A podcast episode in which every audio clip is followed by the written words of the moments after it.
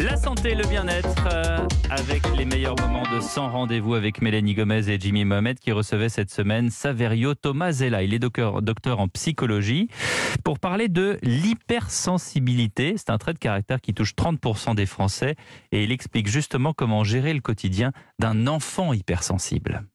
Il y a un tiers d'introvertis, un tiers d'extravertis, un tiers en fonction de l'environnement. Ce qui fait qu'il y en a qui vont se replier beaucoup ou se décourager et d'autres qui vont euh, crier, provoquer, euh, bouger, etc. Les parents peuvent s'en rendre compte seuls ou il vaut mieux aller voir quand même un professionnel pour faire un diagnostic de, de Alors, tout ça? c'est pas forcément la peine de voir un professionnel, Mmh. encore que bon, pourquoi pas, Mmh. on peut Ça fait jamais de simplement, mal. ça fait jamais de mal, on peut y aller pour une séance, avoir une confirmation, etc.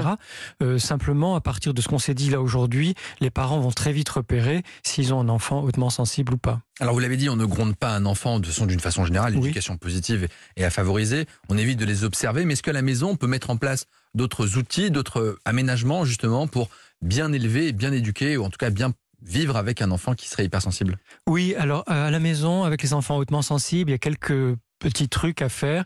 Euh, donner à boire souvent Ah oui. un enfant, oui. C'est étonnant, en, en fait, ben, le cerveau a besoin de beaucoup d'eau. Hein. Ouais. Euh, et donc on s'est rendu eux, compte. le leur encore plus peut-être. Ben, probablement, Ouais. puisqu'ils Ouais. fonctionnent en sur-régime le plus souvent. Donc surtout Donc, qu'ils en manquent pas quoi. Voilà, Faut les faire boire en sorte que l'enfant boive de l'eau, hein, pas des Mm. sodas, de l'eau, euh, et qu'il euh, et qu'il ait du temps devant lui.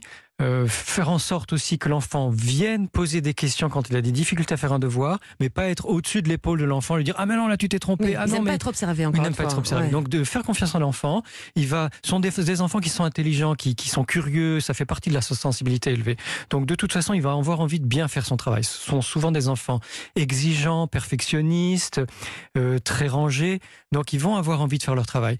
C'est plutôt lui dire si tu as une question, s'il y a quelque chose que tu n'arrives pas à faire, je suis à côté ou dans la Mm. pièce d'à côté, peu importe, viens me chercher, viens me voir. Mm.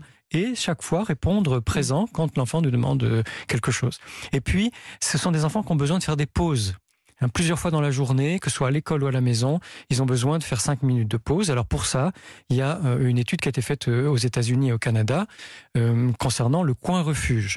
Le coin refuge qui a été créé dans les hôpitaux pour enfants, dans les écoles, et on, on conseille de le faire aussi dans les, à la maison. C'est quoi? C'est une tente d'Indien euh, ou un, un tapis avec des coussins ou un endroit spécial que Mhm. l'enfant se crée ou que les parents créent pour l'enfant, euh, qui est tout en douceur et où l'enfant sait qu'il peut aller chaque fois qu'il est fatigué, qu'il est contrarié, qu'il est surexcité. C'est l'endroit du calme Mm. où personne ne va le déranger. Et généralement, plus on respecte ce coin Mm. refuge, plus l'enfant y va naturellement et il revient seul au moment où, il- où ça va. Et en fait, ça dure pas Mm. plus de 3, 4, 5 minutes. Voilà. Et sans rendez-vous, c'est du lundi au vendredi à 15h.